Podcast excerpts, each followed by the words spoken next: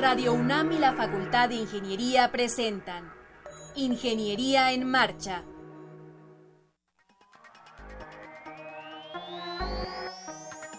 Un espacio dedicado a la divulgación del quehacer de la Facultad de Ingeniería. Ingeniería en Marcha. Le informamos sobre las innovaciones tecnológicas y de investigación. Orientamos en temas de autoconstrucción.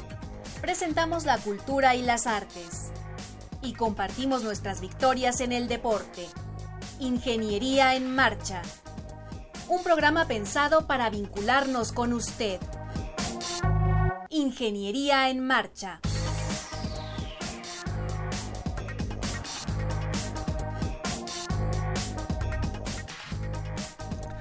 Amigos del Auditorio de Ingeniería en Marcha, los saludamos con muchísimo gusto. Hoy martes 27 de septiembre de 2016.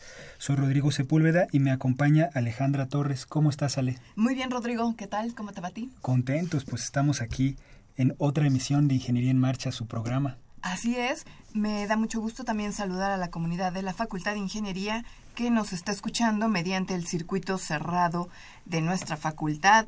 Quiero comentarles que el día de hoy nos acompañan del Departamento de Estructuras Jonathan Josué Aguirre Ramos y Johnny Rey López Mendoza. Ellos nos van a ayudar para contestar las llamadas telefónicas, que todos los que quieran hacerlo pueden eh, marcar al 5536 8989 y Jonathan y Johnny les van a el mensaje que ustedes nos quieran transmitir. Por lo pronto también decirles que nuestra página en Facebook es Ingeniería en Marcha y también tenemos una página web www.enmarcha.unam.mx. Así es, y bueno, Ale, hoy el programa va a estar muy bueno, va a estar como pocas veces, muy, muy, muy, muy con muchísimos temas, ¿verdad? Muy dinámico en ese aspecto, en los tiempos. Ojalá se queden con nosotros. Vamos a hablar de temas bien interesantes. Primero va a estar con nosotros el ingeniero Francisco Solares Alemán. Él nos va a hablar acerca del Foro de Infraestructura 2016. Después el maestro Pablo Monterrubio nos hablará de su libro Naturación de azoteas, elementos vegetales para la quinta fachada. Los ingenieros Evelyn Salazar y Raúl Escalante nos darán los pormenores del doceavo concurso de diseño y construcción, modelos y prototipos experimentales. Este año el tema central es Nikola Tesla, el futuro me pertenece. Héctor Cortina Chávez, él es estudiante de la Facultad de Ingeniería, nos va a hablar de los satélites mexicanos y las alumnas Moira Torres y Leslie Vargas nos contarán del segundo lugar que obtuvo el capítulo estudiantil de la EAGE en Viena la agenda semanal la vamos a, mencionar y bueno, en fin, vamos a comentar las llamadas del auditorio. Por ahí tenemos regalos, vamos a regalar un par de libros, así que estén muy atentos. No se vaya de Ingeniería en Marcha.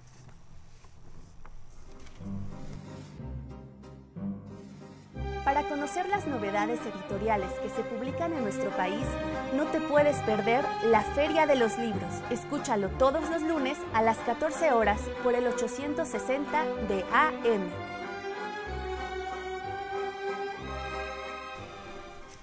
Bien, pues hoy en la cabina nos acompaña el ingeniero Francisco Solares Alemán. Él es presidente de la Cámara Mexicana de la Industria de la Construcción en la Ciudad de México.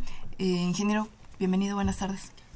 Muchas gracias, buenas tardes, buenas tardes eh, Ale, buenas tardes Rodrigo, buenas tardes a todo el auditorio. Estamos encantados que esté con nosotros en el programa porque nos va a dar una probadita de lo que va a ser el foro Desafíos de Infraestructura para el Futuro de la Ciudad de México. Eh, se va a llevar a cabo el 26 de octubre. ¿Cuál es el propósito de este foro, ingeniero? Eh, sí, es correcto. El, foro este es una manera de poder eh, hacer que la ciudadanía y los ingenieros, los constructores, la gente que está relacionada de alguna forma con el tema de la infraestructura de la Ciudad de México, pueda incidir en el tema de la constitución de esta ciudad. Como ustedes saben, está ahorita en el proceso de la elaboración de nuestra constitución, eh, que deberá determinarse el 30 de enero para promulgarse el 5 de febrero. Y eh, consideramos, y lo hemos platicado en varios foros, en varias instancias, eh, que la infraestructura de la ciudad es un tema fundamental para poder eh, dar cumplimiento a los derechos que tenemos los ciudadanos de esta nuestra querida Ciudad de México. Tenemos, eh, evidentemente, derechos a la salud, derecho a educación, derecho a una vivienda digna, a un trabajo este, que sea suficientemente remunerado. Tenemos derecho, bueno, pues a respirar un aire que sea respirable. Tenemos muchos derechos que están plasmados en la propuesta que ya hizo el jefe de gobierno a la Asamblea Constituyente. Pero nada de esto será posible si no tenemos una adecuada infraestructura. Claro. Y entonces el, el, objetivo de convocar este foro, que lo hace la Cámara Mexicana de la Industria de la Construcción en la Ciudad de México, es precisamente eh, discutir, eh, oír, eh, levantar la voz, los que tengamos algo que decir, para que los constituyentes que están los de estas comisiones invitados a este foro estén más sensibilizados del tema de la adecuada de nuestra infraestructura. Em, el día de la inauguración va a estar el licenciado Miguel Ángel Mancera Espinosa, el licenciado Gustavo Adolfo Arballo Luján, estará nuestro invitado el ingeniero Francisco Javier Solares Alemán y en dónde se va a llevar a cabo este, este desafío y desde luego la inauguración. Eh, esto va a ser en el Hotel Fiesta Americana Reforma, que está en la Glorieta de Colón, el día 26 de octubre, como bien ya lo dijiste. Eh, eh, es una mañana completa, empezamos desde 8 de la mañana y terminaremos a las 14.30 de la tarde. Aquí tenemos el, el, programa preliminar, ¿no? Estamos a lo mejor dando la primicia más o menos de cómo va a estar organizado esto. Eh, ¿Cómo piensan en general eh, ustedes, digamos, abordar esta temática de, de, de, dar la opinión, digamos, del gremio, ¿no? Para el constituyente. ¿Cómo piensan sensibilizarlos o cuál es el camino? Bien, bueno, pues en principio el, formato del foro eh, tiene cuatro paneles cuatro paneles que tienen que ver eh, con el tema primero de la el desarrollo urbano, que es el inicio de todo, qué ciudad queremos para el futuro, cómo vemos a la Ciudad de México en los próximos 5, 10, hasta 20 años. Eh, el desarrollo urbano es el que marcará la pauta para la infraestructura. Después, otro tema eh, fundamental, muy importante, es el tema del agua de la ciudad. Estamos ya en una situación crítica en nuestra ciudad. Los recursos del acuífero, eh, con el patrón de, explotación que tenemos actualmente, eh, alcanza para 50 años. Eh, y después de eso, bueno, ¿qué? El, agua que tiene el acuífero tiene miles de años acumulándose ahí, o sea, no lo podemos recargar en un corto plazo. Entonces, bueno, es un tema, el agua, muy, muy importante. Obviamente también el desalojo, la parte del drenaje sanitario de la ciudad está en temas críticos, en situaciones críticas. Obviamente se está atendiendo, pero se necesita una planeación. El segundo tema sería el agua y el tercer tema sería la movilidad, que ese es otro tema importantísimo también y que todos lo sufrimos a diario en nuestra ciudad. Como temas transversales que tienen que ver con todo, estaría el tema del medio ambiente y el tema de la energía, que tienen que ver con todos los temas prácticamente. Esa es la estructura que le pensamos dar. Ingeniero, ¿quién, ¿quién va a estar presente en cada uno de estos, de estos bloques? ¿A quiénes están invitando para que participen? A vuelo de pájaro. Claro. Bueno, la idea es que sea un, un, panel de, de, planteamientos, de análisis y de discusión. Eh, y en ese sentido, eh, estamos eh, organizando de que en cada uno de los paneles esté la representación de los que están encargados ahorita de la toma de decisiones de la infraestructura, es decir, el gobierno en turno. Y así, por ejemplo, en el primer panel que se refiere a, desarrollo urbano, pues estará el eh, secretario de Desarrollo Urbano y Vivienda de la ciudad, estará el arquitecto Felipe de Jesús Gutiérrez, también estará el secretario de Obras y Servicios de, la ciudad, el, ingeniero de Gartungui.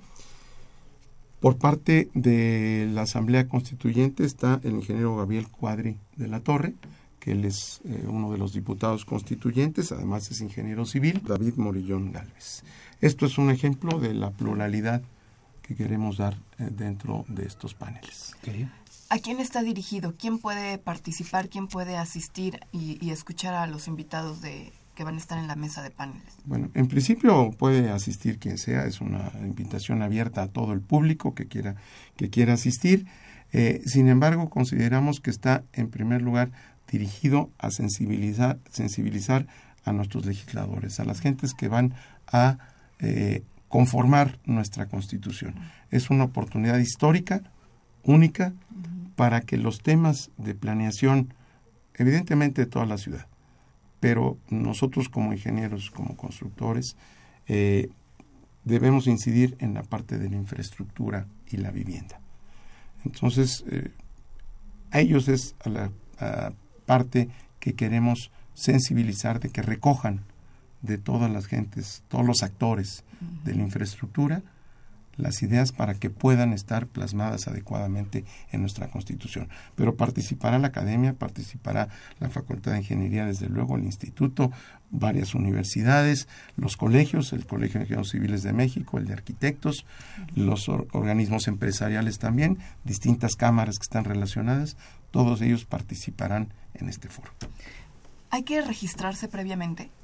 Sí, sí, hay que registrarse. Tenemos un, registro que puede ser a través de, una página, de, una página web, eh, que se, las doy. Por favor, por favor. Es www.cmic.org.mx, que es la página de la Cámara Mexicana de la Construcción, y después diagonal foro CDMX. Ahí estará toda la información.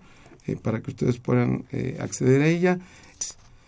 Eh, tenemos un teléfono también, 54 24 7400, extensión 7004. Qué importante, ingeniero, voy a retomar lo que usted mencionaba hace unos instantes, que esto es eh, un foro histórico, se va a, plasmar aquí en la, primera constitución de la Ciudad de México y es importante que todos los sectores que conforman la, Ciudad de México puedan opinar, pero que los legisladores escuchen a la gente que tiene los conocimientos en, en, estas tres, eh, que ustedes así lo han distribuido en este foro, que puedan escuchar a la gente experta, a la gente que sabe del tema y puedan tomar una decisión bien fundamentada, ¿no?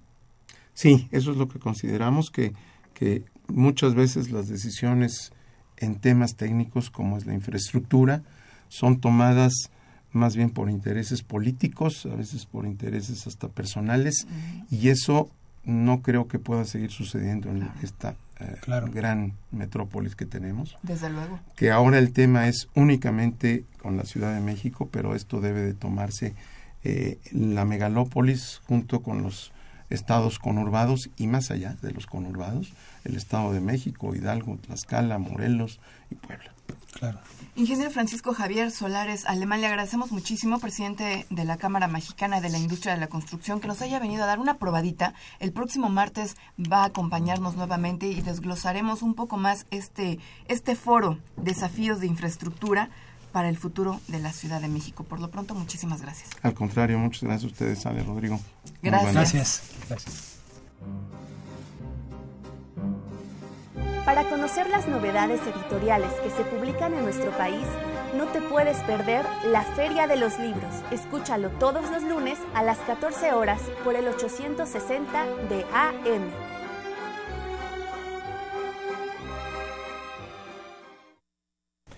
Estamos de regreso con ustedes. Ahora tenemos en la cabina al maestro Pablo Monterrubio. Él nos va a hablar de un libro que está por salir a la venta. Tenemos el estreno en el programa, afortunadamente, puras primicias el día de hoy, ¿verdad? Se llama Naturación de azoteas, elementos vegetales para la quinta fachada. Es un libro, de hecho lo trajo Pablo aquí a la cabina, es un libro que, que bueno, eh, un tema de mucho interés para la ciudad. ¿Cómo estás, Pablo? Bienvenido. Muchas gracias. No, pues gracias a ustedes por la invitación. Este, un placer estar aquí de vuelta. Sí, efectivamente. Platícanos un poco, danos una probada del libro que estamos eh, eh, ansiosos esperando. Me parece que el viernes es cuando lo presentas. Efectivamente, el día viernes tenemos la presentación oficial del libro. Eh, va a ser en el, en el posgrado de ingeniería, en el auditorio este, Raúl J. Marshall, a la una de la tarde. Entonces, este, están todos invitados. claro, quien ¿Es, guste, está, es abierto, quien guste asistir está invitado a la presentación. Entonces, viernes viernes 30 de septiembre es, ¿verdad? Viernes 30 de septiembre a las 13 horas en el Raúl J. Marsal. Ahí va a ser. es el edificio U del posgrado de ingeniería. Perfecto, platícanos, eh, platícanos. Es, es, un, es un, bueno, es un cuadernillo, un libro pequeñito eh, es muy técnico y aunque el nombre es bastante largo y bastante complicado, luego no se entiende qué es el concepto de naturación de azoteas. El nombre comercial de estos son los famosos techos verdes, ¿no? Pero algo que hay que hacer como muy, dejar muy claro es, bueno, el concepto oficial y formal es naturación de azoteas, es decir, es todo un proceso constructivo para poder ubicar y colocar vegetación en nuestras azoteas. Es decir, no es solo pues colocar una maceta o dos o tres macetones y, y eso es suficiente, ¿no? Es todo un sistema constructivo con eh, drenajes, con impermeabilización, este, con filtros, este, sustrato, vegetación adaptada de la zona. Entonces, todo eso es lo que platicamos justo en el libro, ¿no? Como de, de, de, qué va y cómo hacia dónde va. Justo lo que te iba a preguntar, Pablo, el contenido de, del libro, ¿qué, abarca? ¿Nos vas a explicar de la A a la Z cómo es ese proceso de naturación de una azotea? ¿Todas las azoteas son viables para ello? ¿Cuáles sí, cuáles no?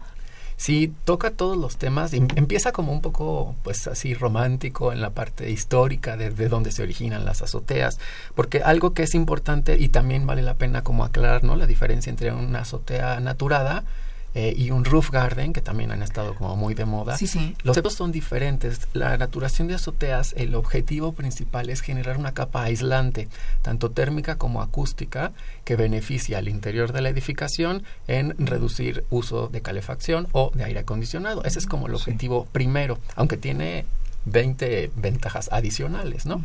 A diferencia de eh, los famosos roof garden, el objetivo es como más social, es decir, eh, dentro de la edificación, pues luego no conocemos a los vecinos, entonces es un buen lugar, seguro, exacto, para convivir, una, carne asada. espacio extra, ¿no? Adicional. Digo, para los que no tenemos un jardín en la Ciudad de México, el techo es una opción viable para hacer esto. Entonces, si lo enfocamos, digamos, en los aspectos de la sustentabilidad, este está más enfocado en la parte de ahorro de energía y de beneficios ambientales, y el roof garden está más enfocado en la parte social, que los dos forman parte, ¿no? de la sustentabilidad.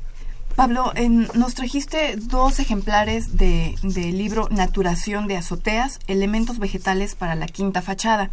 Y eh, vamos a, mm, formular una pregunta. Queremos que nos digan tres tipos de naturación de azoteas y que nos llamen al 55 36 89 89 y las eh, respuestas que empiecen a llegar te las vamos eh, dando y tú vas a ir valorándolas y tú nos vas a decir este está adecuado, este le falta, este está excelente. Y tú nos vas a decir quiénes son los ganadores, ¿te parece? Ok, muy bien. Está perfecto. Son dos libros. Sí, traemos dos libros de, excelente. para, bueno, para que nos conteste la, trivia. Perfecto. Pablo, me gustaría regresar un poquito al título del libro, Elementos vegetales para la quinta fachada. ¿Por qué, por lo de la quinta fachada? ¿Eso qué quiere decir? Sí, el concepto viene de la arquitectura, porque justo el libro está enfocado, digo, no solo a ingenieros constructores, sino a arquitectos, de hecho cualquier persona que le interese hacer una construcción en este tema, pero en arquitectura se usa el concepto de la quinta fachada, que literalmente es nuestra azotea. Es decir, las otras fachadas son las tradicionales y siempre tenemos como un, poco olvidada la quinta, ¿no? Es decir, la azotea siempre está llena de tiliches, de, de cosas que ya no queremos, etcétera entonces, como darle un rescate a esto y además con algo que trae muchos beneficios.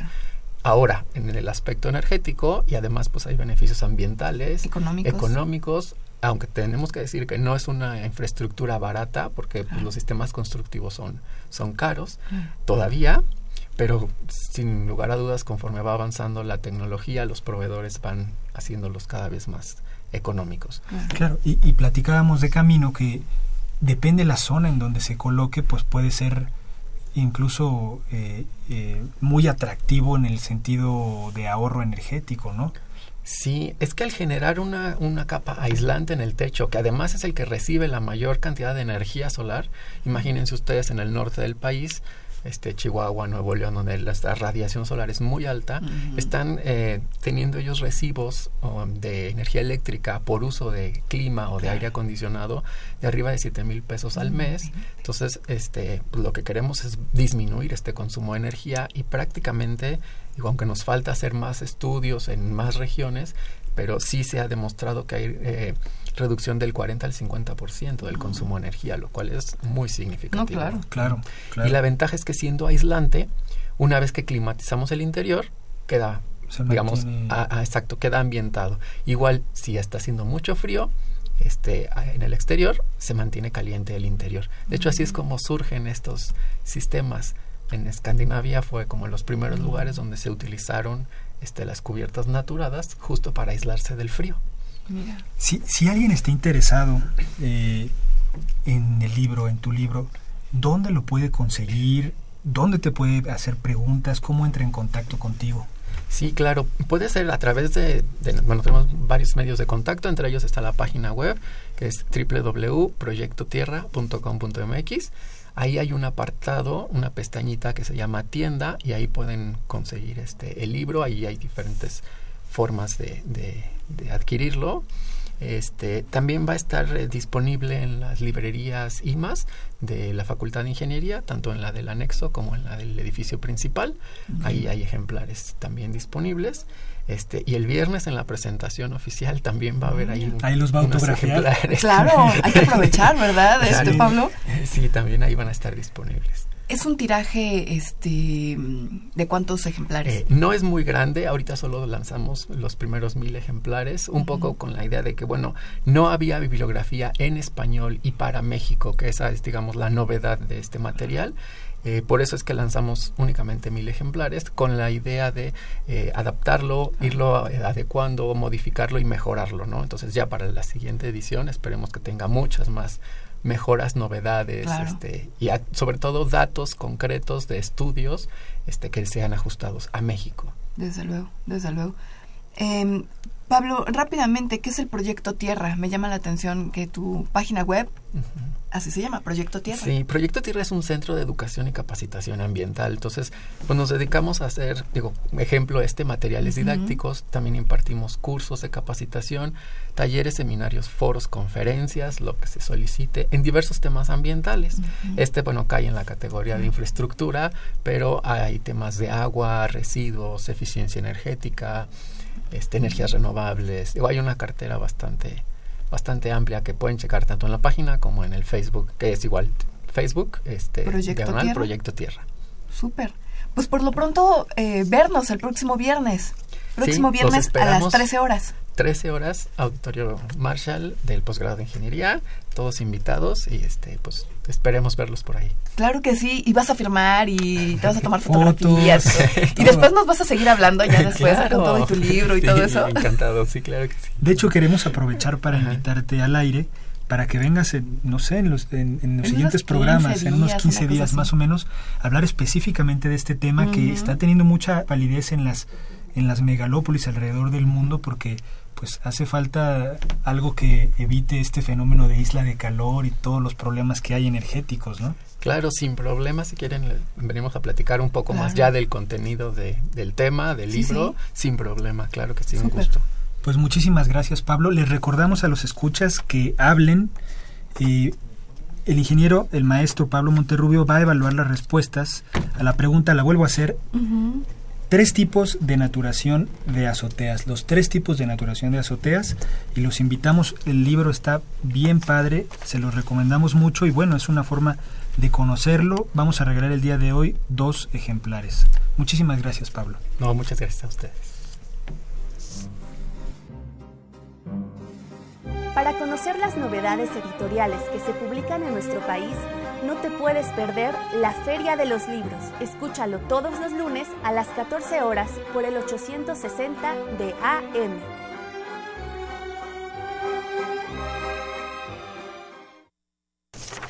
Estamos de regreso con ustedes amigos. Les recordamos que durante esta semana y la siguiente todavía está abierto el registro de aspirantes para el programa único de especializaciones 2017-2 los campos de conocimiento están en construcción, estructuras, geotecnia, hidráulica, vías terrestres, ingeniería sanitaria, ahorro y uso eficiente de energía y energía eléctrica. Los invitamos a que se registren si tienen interés. Eh, los, la información está en www.ingeniería.unam.mx diagonal SPIFI. Entonces los invitamos si tienen interés a que hagan su registro.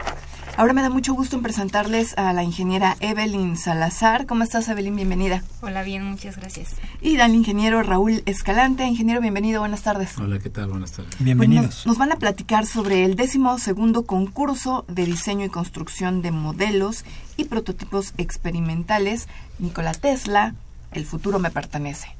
¿De qué se trata, Evelyn? Así es. Mira, es un concurso que se realiza en la División de Ciencias Básicas que es en donde participan los alumnos de los primeros semestres.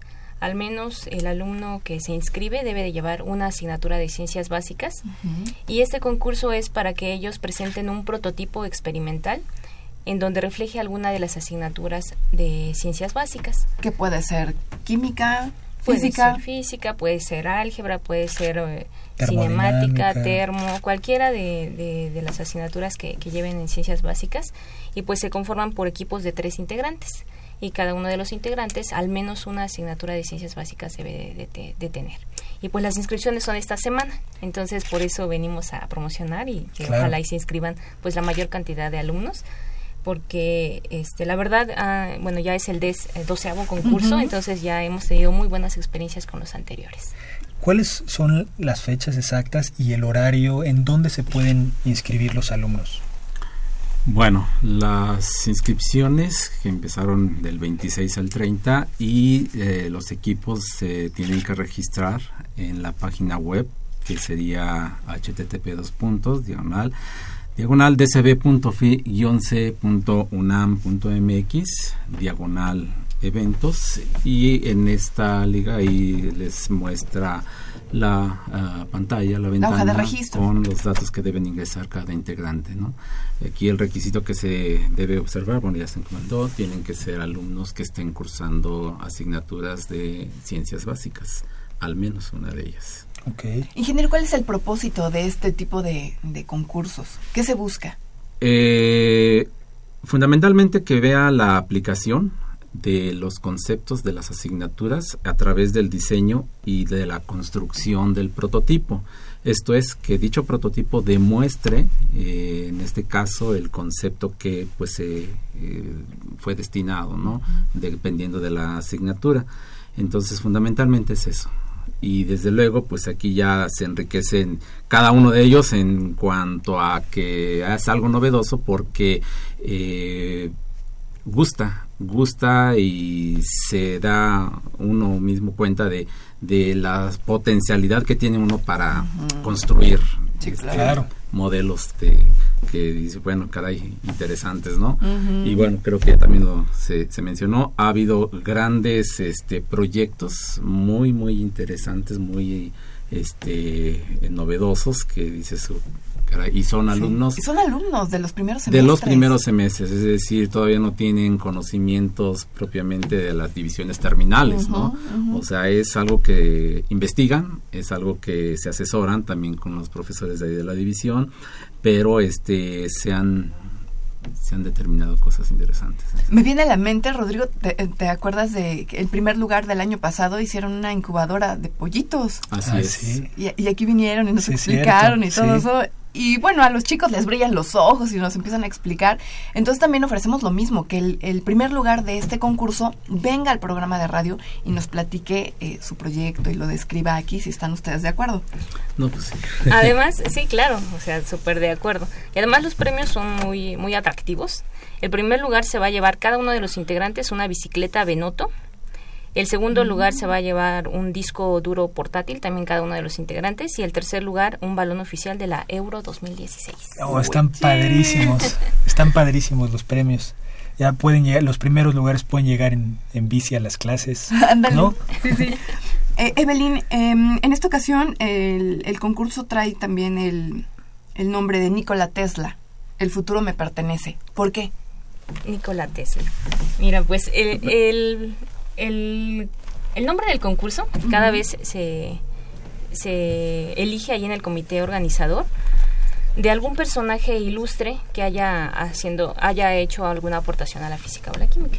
En este caso, Nikola Tesla. Fue eh, elegido por ya para estas fechas son 160 eh, el aniversario de nacimiento de, de este ingeniero físico este que tuvo bastantes aportaciones. Empresario también. Sí, de hecho, fundamentalmente, eh, bueno, lo que llama la atención en los personales, eh, su investigación, su estudio, lo que desarrolló el campo eh, magnético rotatorio, que en realidad son, son bases de la, de la energía alterna, de la corriente alterna.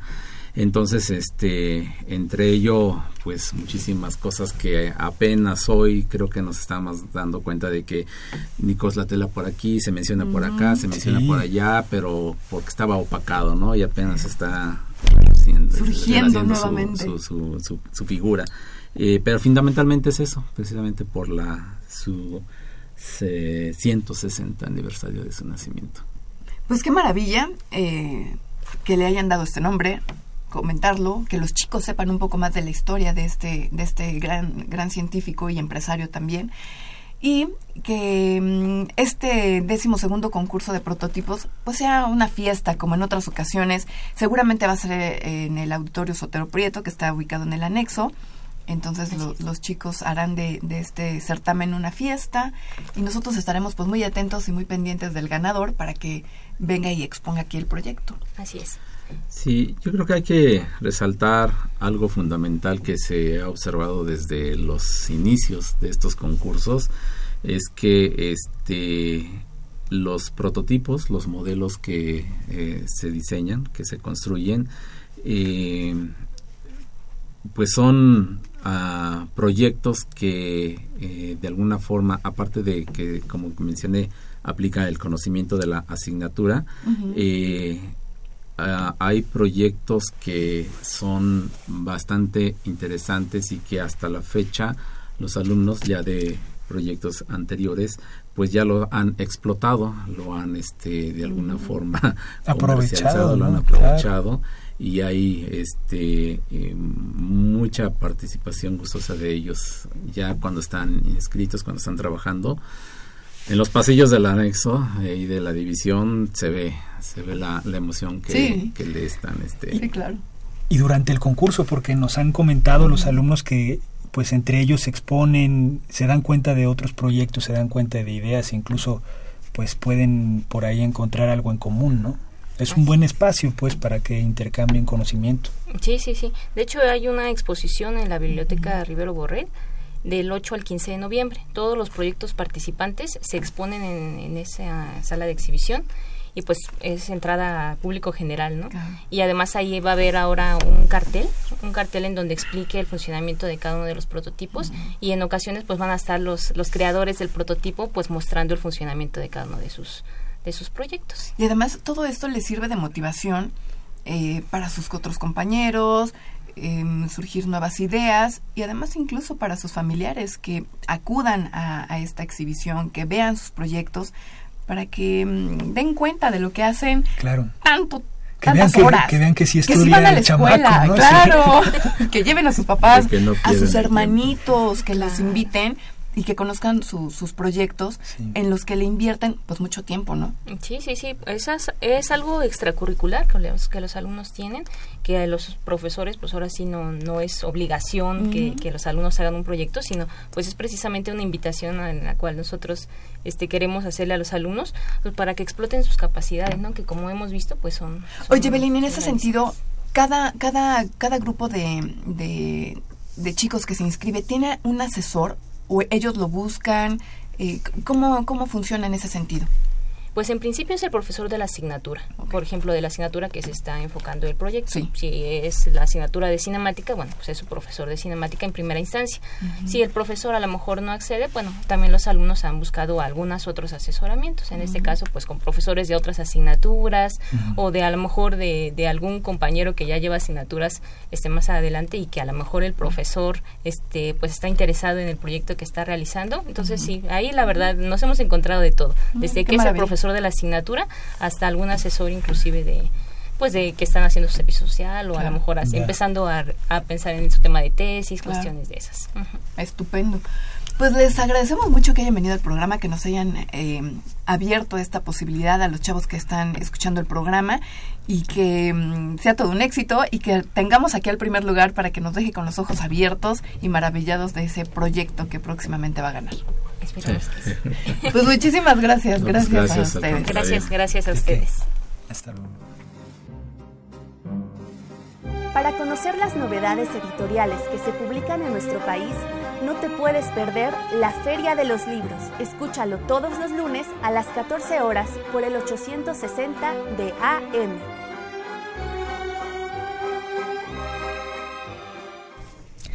Estamos de regreso con ustedes amigos y nos acompaña Héctor Cortina Chávez. Él es estudiante de telecomunicaciones, de ingeniería en telecomunicaciones de la Facultad de Ingeniería y nos va a hablar de los satélites mexicanos y además de la Semana Mundial del Espacio que está a punto de iniciar. Héctor, bienvenido. Así es, muchas gracias, buen día. Buen día, Héctor. estar con ustedes. Bienvenido. Muchas gracias. Adelante, Héctor. Cuéntanos, ¿qué onda con los satélites mexicanos? Pues quizá antes pues, sería conveniente platicar qué es un, qué es un satélite, ¿no? Un satélite es un sistema que orbita eh, otro sistema más grande. ¿Qué es esto? Que describe trayectorias en forma de órbita, es decir, rodea, la de un sistema más grande. En orden de esto podemos decir que Ganímedes es un satélite de Júpiter como Titanes de Urano, de Saturno. Eh, podremos hacer aquí una primera clasificación entre eh, un satélite natural y artificial. Eh, un satélite natural, en este caso en la Tierra, lo podemos ver como la Luna, eh, algunas otras estrellas que también, que como lo hemos visto a través de ciertas imágenes y ciertos estudios, que las estrellas después de un año vuelven a estar en el mismo lugar, y por eso también, eh, esto parte de conocimientos de antiguas civilizaciones como la Maya, la de Teotihuacán, etcétera. Pero la finalidad de cualquier este satélite artificial que es sobre los que tenemos influencia, que es los que nosotros mismos eh, eh, manipulamos y creamos para algún fin, es recabar información. Eh, ¿Por qué? Porque imaginemos que vamos a, ver una película, vamos al cine.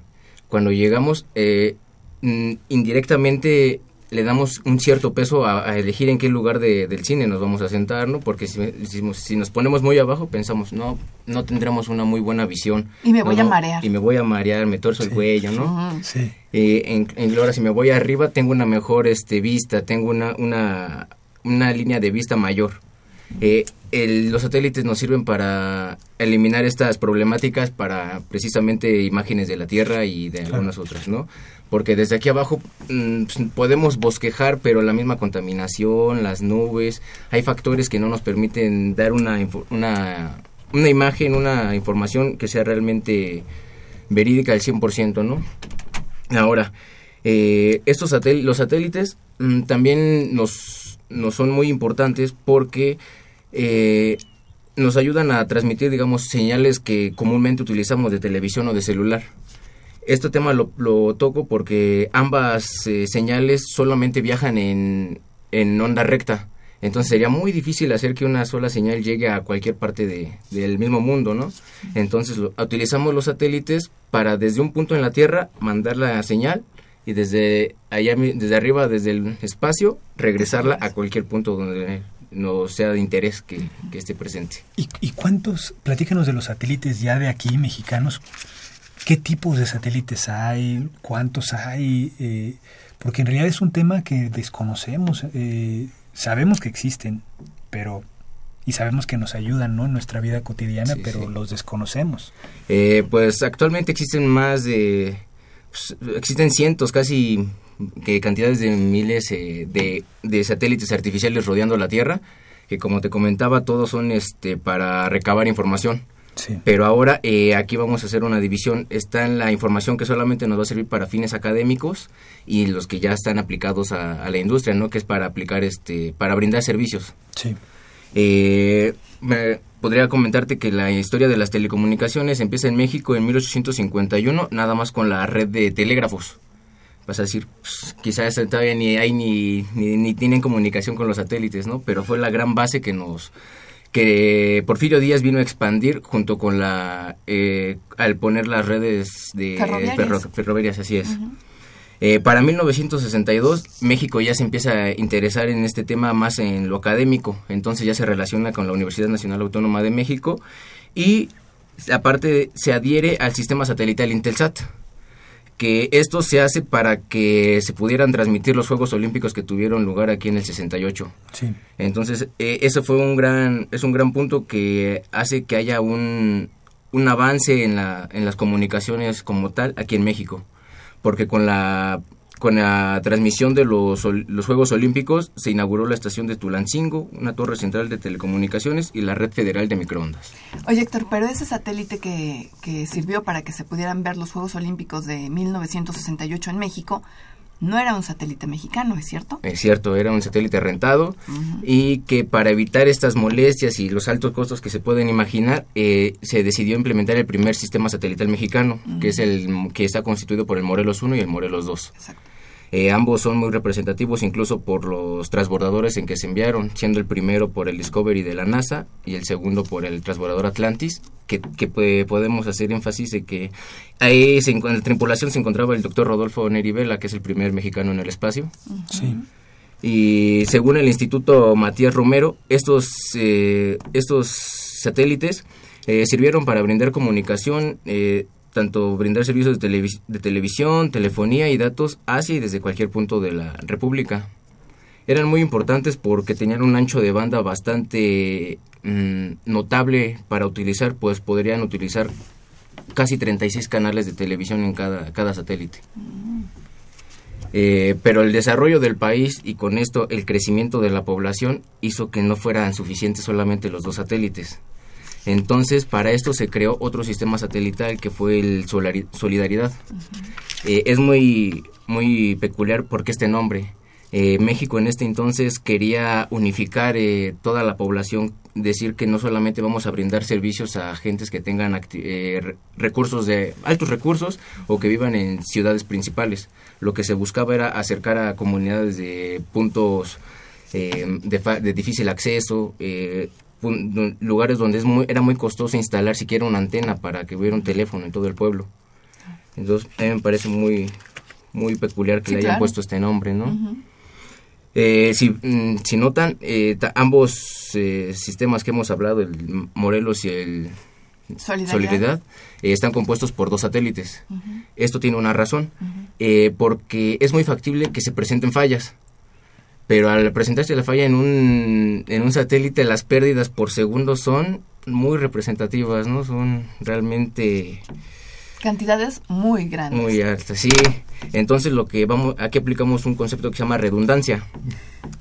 La redundancia eh, nos va a servir para si en dado momento un satélite deja de servir, tengamos el respaldo de otro y nos mande la información faltante que pudo haber ocasionado el, primero, ¿no? Para 1995, la UNAM lanza otros dos satélites, que es este, son los UNAMSAT. Dos años después se privatiza la, pues, la industria aquí en el país y se crea el SATMEX, donde la participación del gobierno mexicano fue muy poco, solamente se quedaron con los sistemas de Morelos, Solidaridad y los centros de control en Iztapalapa, Hermosillo y el SATMEX 5 que acababan de lanzar. Claro. Nada más te voy a hacer ahí un paréntesis, Héctor, porque yo entiendo que la carrera especial de México, la carrera espacial de México inició con el UNAMSAT B, por ser el primer satélite mexicano que cumplió todo su ciclo, es decir, el diseño, la construcción, lanzamiento exitoso y que finalmente operó en el espacio y que es importante recordar fue hecho por estudiantes egresados de la UNAM y de la Facultad de Ingeniería y que se acaba de conmemorar este, pues los 20 años de, de, todo este gran, gran proyecto, ¿no? Así es, y como comentas, podríamos quizás hacer un contraste con lo que pasó con el SATEX 1, que es el primer eh, satélite que, que, no se logró llegar a su, a su pues, que no fue con éxito, a pesar de ya tener el 80% de todas las bases establecidas hubo desidia en las instituciones que participaban, no hubo mucho apoyo del gobierno, entonces no se llevó a cabo lamentablemente y era el primer microsatélite experimental. Bueno, pues qué lástima. Qué lástima. Qué lástima, pero bueno, hay, hay, hay buenas experiencias como el caso del UNAMSAT B. Así es, sí. cumplen 20 años. 20 ya. Y además, eh, a raíz, eh, es muy importante eso, ¿no? Porque a raíz de esto se empiezan a desarrollar otras tantas, eh, otras tantas ideologías con las que se van a implementar los satélites. Y ahora, aunado a que ya hay una inversión, digamos, privada, ¿no? Ya hay un interés, ya no, ya no solamente del gobierno, ya solamente de la nación. para 2006 se pone en órbita el SatMex 6, que es el satélite, hasta entonces era el mejor de mejor cobertura en el continente americano. Esto porque tenía 60 eh, transpondedores, que es un transpondedor. Es un, un sistema que nos va a ayudar a, a repetir, amplificar la señal, a hacer que la, la señal que recibamos la ponga en una banda servicial para nosotros. Es decir, no le podemos mandar el mismo tipo de señal al satélite y el satélite no nos puede mandar ese mismo tipo de señal a nuestros aparatos. Es decir, hay que hay que hay que saber bien mmm, y me bolas. Hacerla, hacerla, compatible, ¿no? sí, claro, perdóname, sí. Oye, Héctor, ¿sabes qué? Mira, nos, estoy viendo el reloj y nos falta muy poquito tiempo. ¿Y sabes qué no hemos comentado? La semana. La Semana Mundial del Espacio. Vamos a hacer un paréntesis. Y te comprometemos a que regreses y, terminemos de hablar de satélites. Perfecto. Pero mientras, dinos rápidamente, ¿cuándo es la Semana Mundial del Espacio? Eh, la Semana Mundial del Espacio empieza el martes 4 de octubre y finaliza el lunes 10 de octubre. Eh, me gustaría hacerles mención de los eventos que vamos a tener por si gustan acompañarnos. Algunos van a ser en la Facultad de Ingeniería en la Universidad Nacional Autónoma de México y tenemos preparado también actividades en el campus de Juriquilla en Querétaro. Adelante. Eh, el martes el, martes 4, precisamente en la inauguración de la semana, eh, los esperamos en en el campus de Juriquilla, Juriquilla perdón, en la, unidad de alta tecnología, pues se van a presentar los laboratorios de automotriz y, la, y los de diseño de plásticos. Eh, también vamos a encontrar un taller, eh, van a brindar un taller que se llama Elaborando un satélite geoestacionario. Y además van a encontrar eh, presentaciones, ponencias por parte del doctor Saúl Santillán, doctor Carlos Romo y el doctor Jorge Ferrer que son, eh, valga decirlo, son los encargados, los que han desarrollado todo esto que sea, todo esto que ha tenido lugar en, en Juriquilla precisamente. ¿Hay alguna página web? Eh, sí, puedes, eh, pueden buscarnos en Facebook como Asociación Aeroespacial de la Facultad de Ingeniería. Ahí vamos, ahí estamos constantemente poniéndoles enlace a los eventos. Y está el programa ahí. Está el programa así también ya, ya podemos, eh, ya van a encontrar varios cartelones y varias cosillas por ahí. Okay. Y el martes 4, aquí en la, en la universidad, en la Facultad de Ingeniería, vamos a tener observaciones este, astronómicas por parte de SAFIR a partir de las 7 de la noche por si gustan llegar. Eh, a las 7 se empiezan a instalar los, los telescopios por si gustan. Perfecto. Pues Héctor, muchísimas gracias. Te apalabramos para que nos sigas hablando de satélites. Claro que sí. Y bueno, los invitamos a que asistan a esta semana del 4 al 10 de octubre, que es a nivel mundial. Mundial, así es. Exactamente. Muchísimas gracias. Héctor. Gracias. Gracias. Hasta luego, gracias. Para conocer las novedades editoriales que se publican en nuestro país, no te puedes perder la Feria de los Libros. Escúchalo todos los lunes a las 14 horas por el 860 de AM. Bien, ya estamos de regreso y les presento a Moira Torres y a Leslie Vargas. Ellas son integrantes del capítulo estudiantil de la EAG de la Facultad de Ingeniería. ¿Cómo están, chicas? Bienvenidas. Muy bien, muchas gracias. Muchas gracias por tenernos. Nos traen buenas noticias. Sí. ¿Verdad? Sí, muchas. Muy bien. A ver, pues empezamos con las buenas noticias. Obtuvieron un segundo lugar del capítulo estudiantil en Viena, Moira. ¿Cómo, cómo fue esto? ¿Qué, criterios tienen? Cuéntanoslo todo. Ok, uh, bueno, primero que nada tuve la oportunidad de asistir a Viena para representar a la UGM, que es la Unión Geofísica Mexicana, eh, y, también para presentar, por supuesto, el capítulo. En una reunión que tenían para estudiantes, ahí nos dieron el reconocimiento al segundo lugar y la verdad es que estuvieron muy impresionadas de que lo logramos en tan solo cuatro meses de haber sido formados. El criterio es básicamente el número de actividades que hicimos, qué tan activos fuimos en las redes sociales, cuántas personas asistieron a nuestros eventos, si hemos hecho algún impacto en nuestra sociedad. E incluso nos ayudó mucho el haber venido la vez pasada aquí a la radio, lo tomaron mucho en cuenta, les gustó mucho esa actividad. Em, y pues la verdad es que fuimos la, bueno, fui como la sensación porque nunca había ido un mexicano para allá, no mm, se había tenido la, la oportunidad. Y pues como esa chispa latina les, les llamó mucho la atención, la verdad fue muy muy padre, una experiencia muy divertida. Qué maravilla, qué maravilla que ya tengan a tan solo cuatro meses de haber eh, creado este capítulo, pues ya un reconocimiento a nivel internacional, ¿no? Sí, sí, sobre todo porque como tú dices, no es un reconocimiento de Latinoamérica, sino es de todos los capítulos a nivel mundial, incluso por sobre unos que eh, llevan mucho más tiempo formados que nosotros.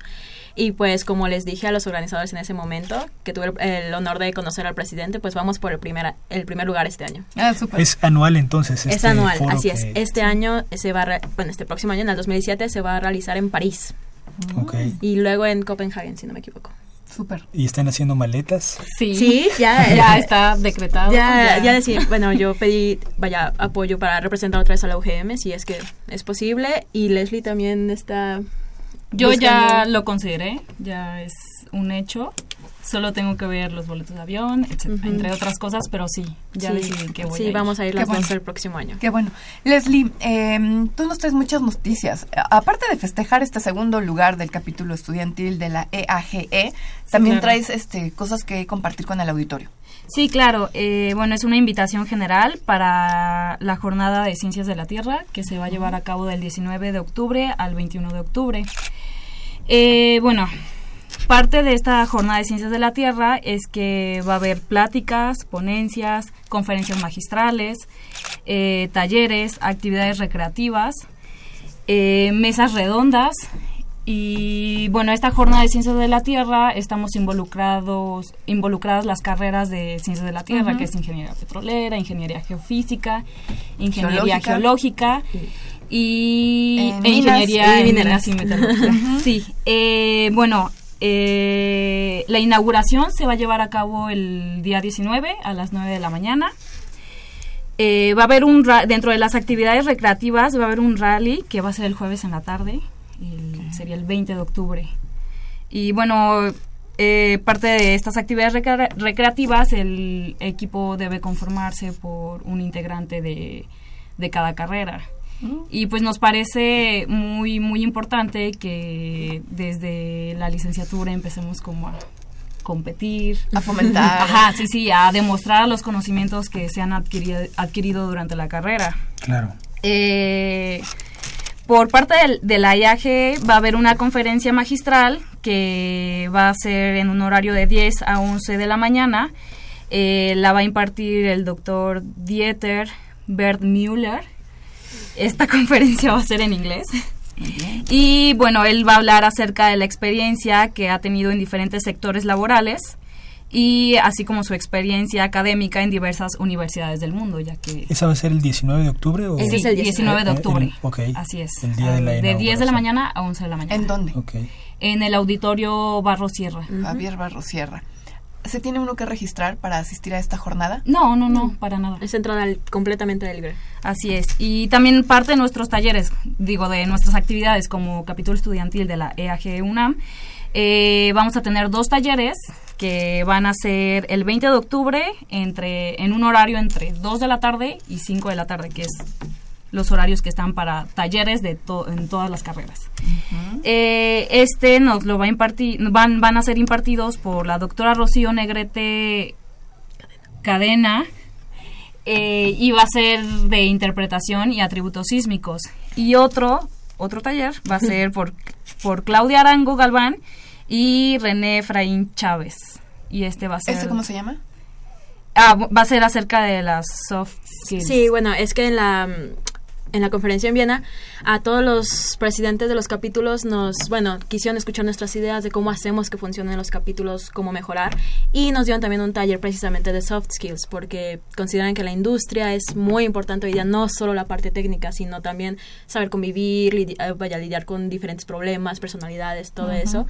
Entonces, la verdad, fue fueron como unas tres horas, pero fue algo muy interesante, aprende mucho de uno mismo, qué, qué perfil tienes tú como persona y los otros perfiles qué ventajas o no ventajas sino que cuáles son sus fuertes y debilidades y cómo eso puede eh, integrar un gran equipo de trabajo y cómo cada uno puede tener su lugar no y su tarea. Entonces la EAG cuando les ah, vaya les mandé un mensaje comentándoles de esta idea de la jornada, todo creyeron que sería algo muy interesante y muy importante para los estudiantes, entonces eso es el taller que se va a impartir.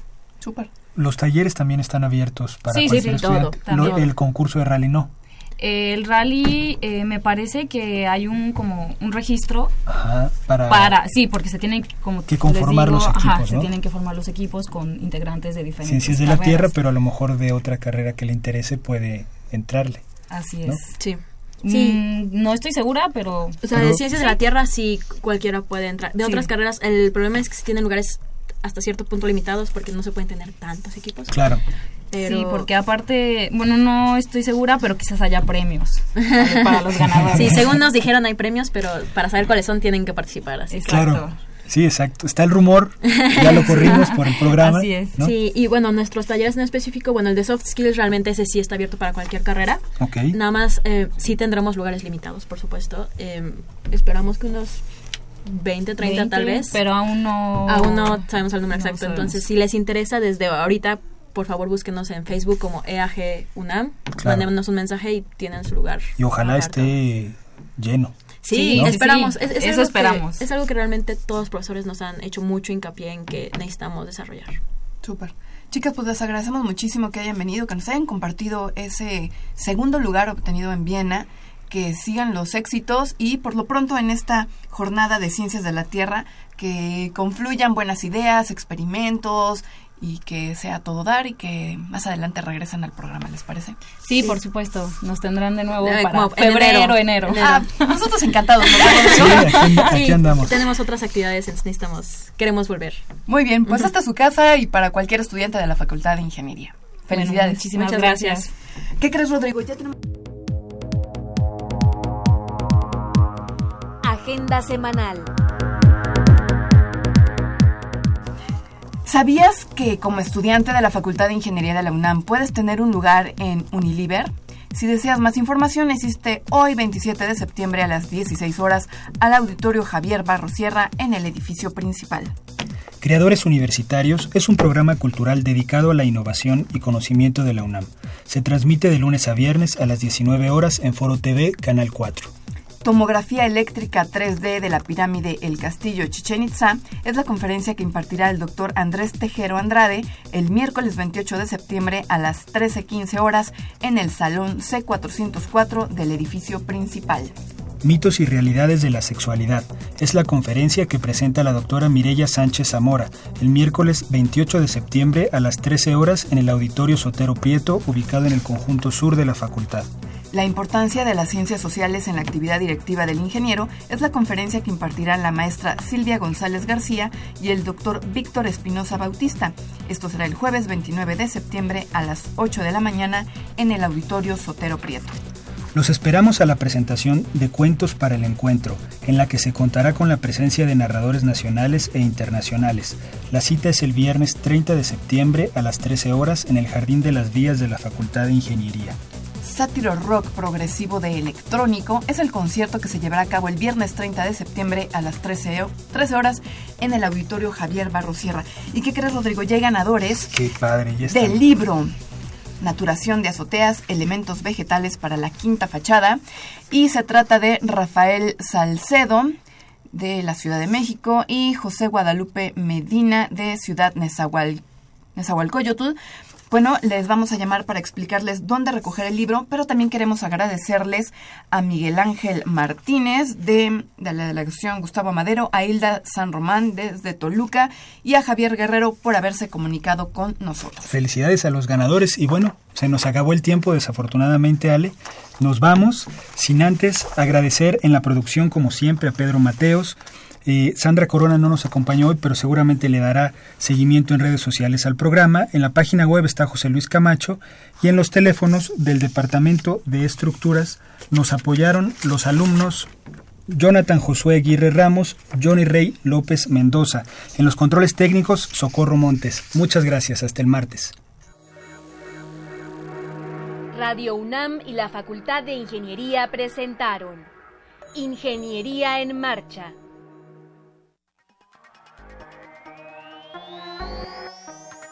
Un espacio dedicado a la divulgación del quehacer de la Facultad de Ingeniería. Ingeniería en Marcha. Le informamos sobre las innovaciones tecnológicas y de investigación. Orientamos en temas de autoconstrucción.